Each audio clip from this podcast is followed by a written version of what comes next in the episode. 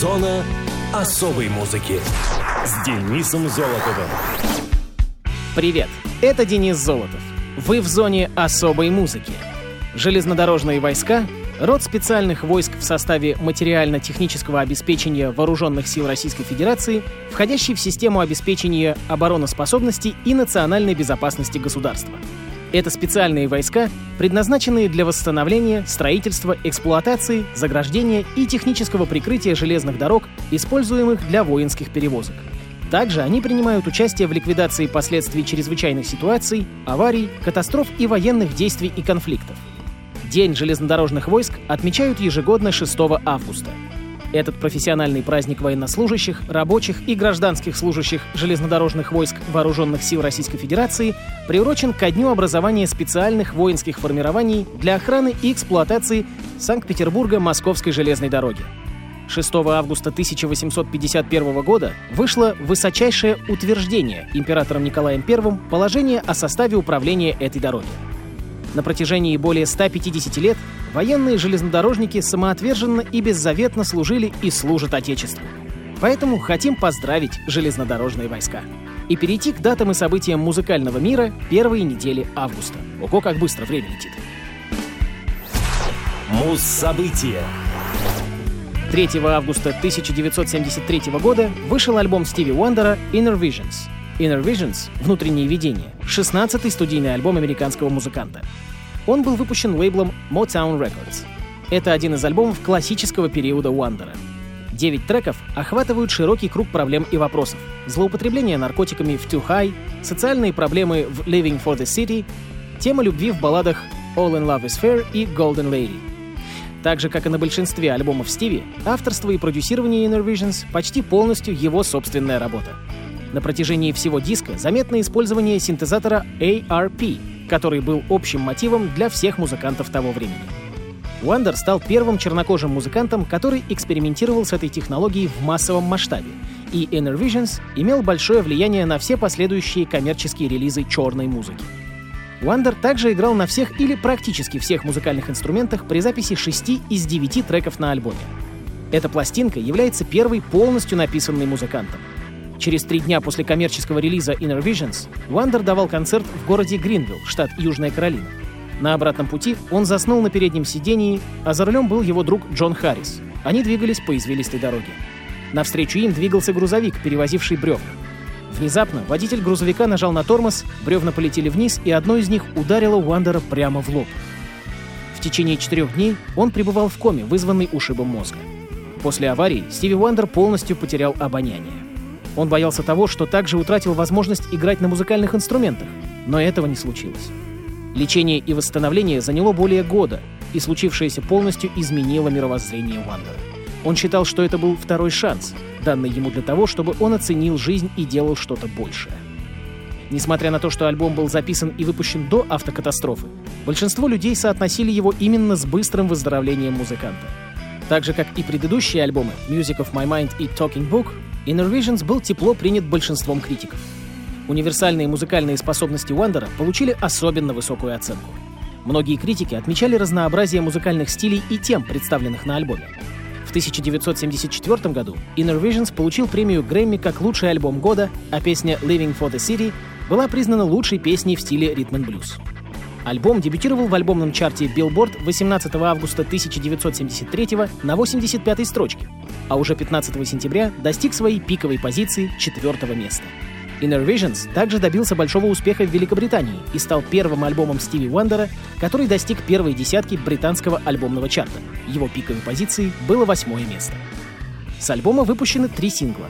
Higher Ground достиг четвертой строчки в конце октября 73-го, Living for the City — восьмого места в январе 74-го. Оба возглавили R&B чарт.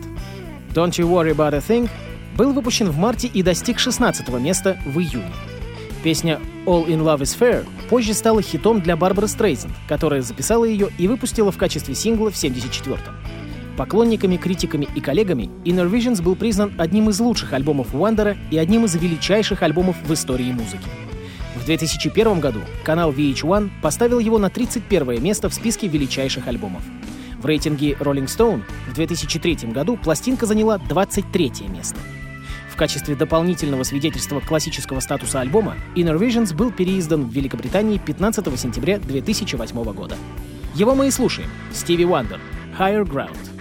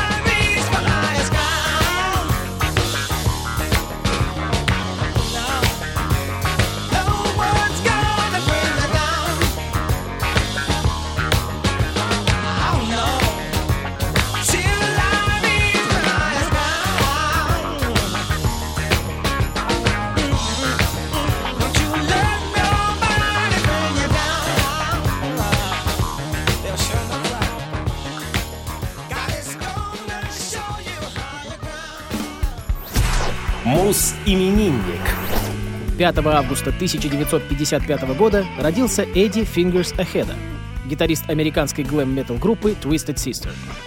Fingers появился на свет в Нью-Йорке, США.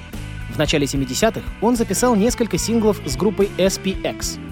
Эдди присоединился к Twisted Sister в 1975 году.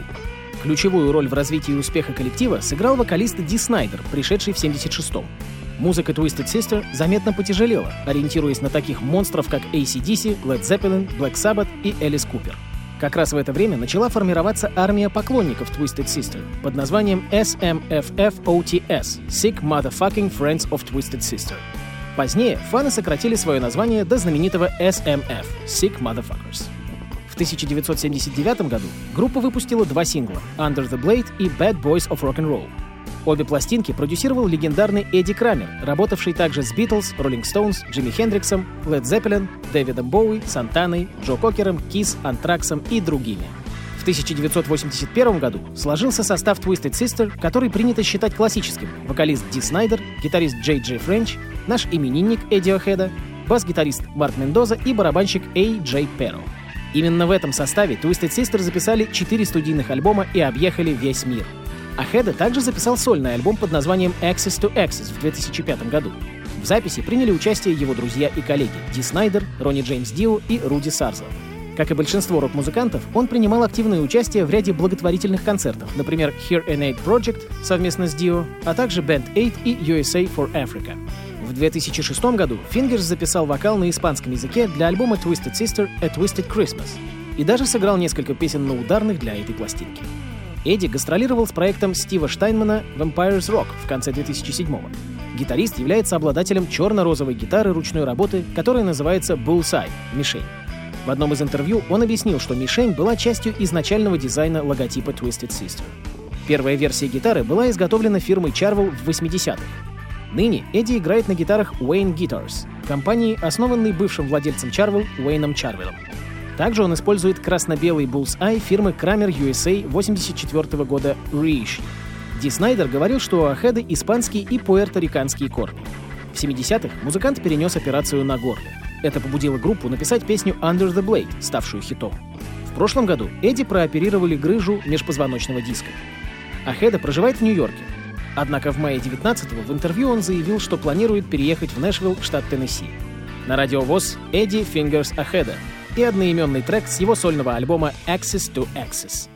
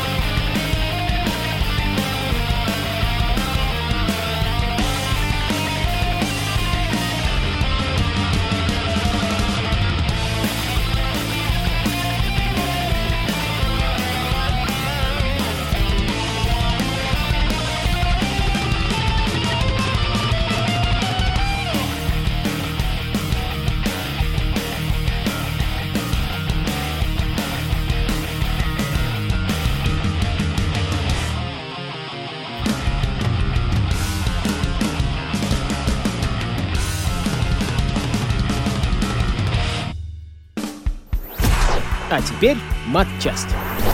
И вновь сегодня про гитары. И конкретно про одну известнейшую модель фирмы Fender — Fender Telecaster. Telecaster — электрогитара со сплошным корпусом и двумя звукоснимателями. Ее простая, но эффективная конструкция и революционное звучание задали новые направления в изготовлении электрогитар и популярной музыки. Fender Telecaster был разработан Лео Фендером в 40-х годах. Различные модели электрогитар со сплошным корпусом были независимо созданы несколькими мастерами и компаниями в период с 32 по 49 годы, однако ни одна из них не оказала значительного влияния на рынок. Телекастер Лео Фендера наконец сделал электрогитару со сплошным корпусом конкурентоспособной. Одним из первых музыкантов, использовавших телекастер, в то время называвшийся Бродкастер, был Артур Смит, записавший с его помощью композицию «Guitar Boogie» в 45-м. Исполнители переходили на электрические инструменты в поисках более громкого звука со второй половины 20-х годов, и электрические полуакустические гитары были широко распространены в то время. До той поры тон никогда не был главной причиной для перехода гитариста на электроинструмент. Но в 1943 году, когда Фендер и его партнер Док Кауфман изготовили гитару из грубого дерева для испытаний звукоснимателя, местные музыканты стали просить одолжить им ее для выступлений. Ее звучание было очень ярким. Фендер заинтересовался, и в 1949 году, когда уже было понятно, что конструкция со сплошным корпусом открывает огромные возможности в изготовлении электрических музыкальных инструментов, но до того, как испанские гитары подобного рода получили коммерческое распространение, он создал улучшенную модель. Этот изготовленный вручную прототип обладал многими особенностями, которые впоследствии стали отличительными чертами Fender Telecaster. Первая фабричная модель появилась в 1950 году и называлась Esquire. Менее 50 гитар были изначально произведены под этой маркой, и большинство из них пришлось заменить по гарантии из-за производственных проблем, возникших на начальных этапах. В частности, грифы не имели регулировочного анкерного стержня, и многие гитары были возвращены из-за погнувшихся грифов. Позже, в 1950-м, был прекращен выпуск модели с одним звукоснимателем, а модель с двумя звукоснимателями была переименована в Broadcaster. В связи с судебным иском от компании Gretsch Fender решила подчиниться и изменила название на Telecaster в честь получавшего распространение телевидения. Телеки не собирались в индивидуальном порядке. Вместо этого составные части производились в значительном количестве быстро и с небольшими денежными затратами, а затем на конвейере собирались в гитару. Корпус выпиливался на станке, и вместо традиционного вклеенного грифа Fender использовал гриф, прикрученный к корпусу четырьмя винтами. После того гриф телекастер изготавливался из цельного куска клена без отдельной накладки, и лады врезались прямо в кленовую поверхность. Весьма необычный подход в то время. Электроника могла ремонтироваться и заменяться через съемную панель, что являлось большим преимуществом по сравнению с традиционной закрытой конструкцией. Гитара быстро стала популярной, и вскоре другие компании начали работу над производством собственных моделей со сплошным деревянным корпусом. Большая хромированная крышка, часто называемая пепельницей, устанавливалась над бриджем, но ее редко можно увидеть, так как большинство исполнителей считает, что она мешает их стилю игры. Телекастер известен своей способностью производить яркий, богатый тон или теплый блюзовый тон, в зависимости от выбранного звукоснимателя — бридж или нек. В то же самое время конденсатор, расположенный на регуляторе тона, позволяет музыканту изменять насыщенность звука высокими частотами прямо во время игры. Цельный корпус позволяет воспроизводить чистые колебания струн гитары. Таким образом, форма гитары с цельным корпусом позволила музыкантам приблизиться к звуку акустических гитар, что немаловажно, например, в кантри. Что же, классике должна соответствовать классика. В зоне особой музыки Артур Смит и «Guitar Boogie» — одна из первых композиций, в которой применялся телекастер.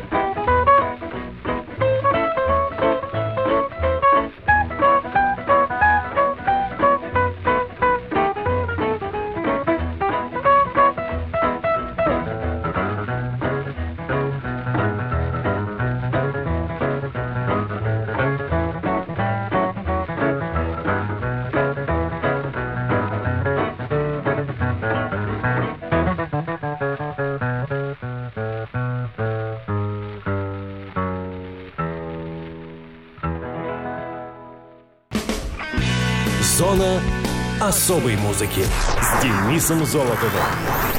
Хочешь услышать о своем любимом исполнителе? Записывай адрес. Зона, дефис, музона, собака, яндекс.ру. А на сегодня все. Счастливо.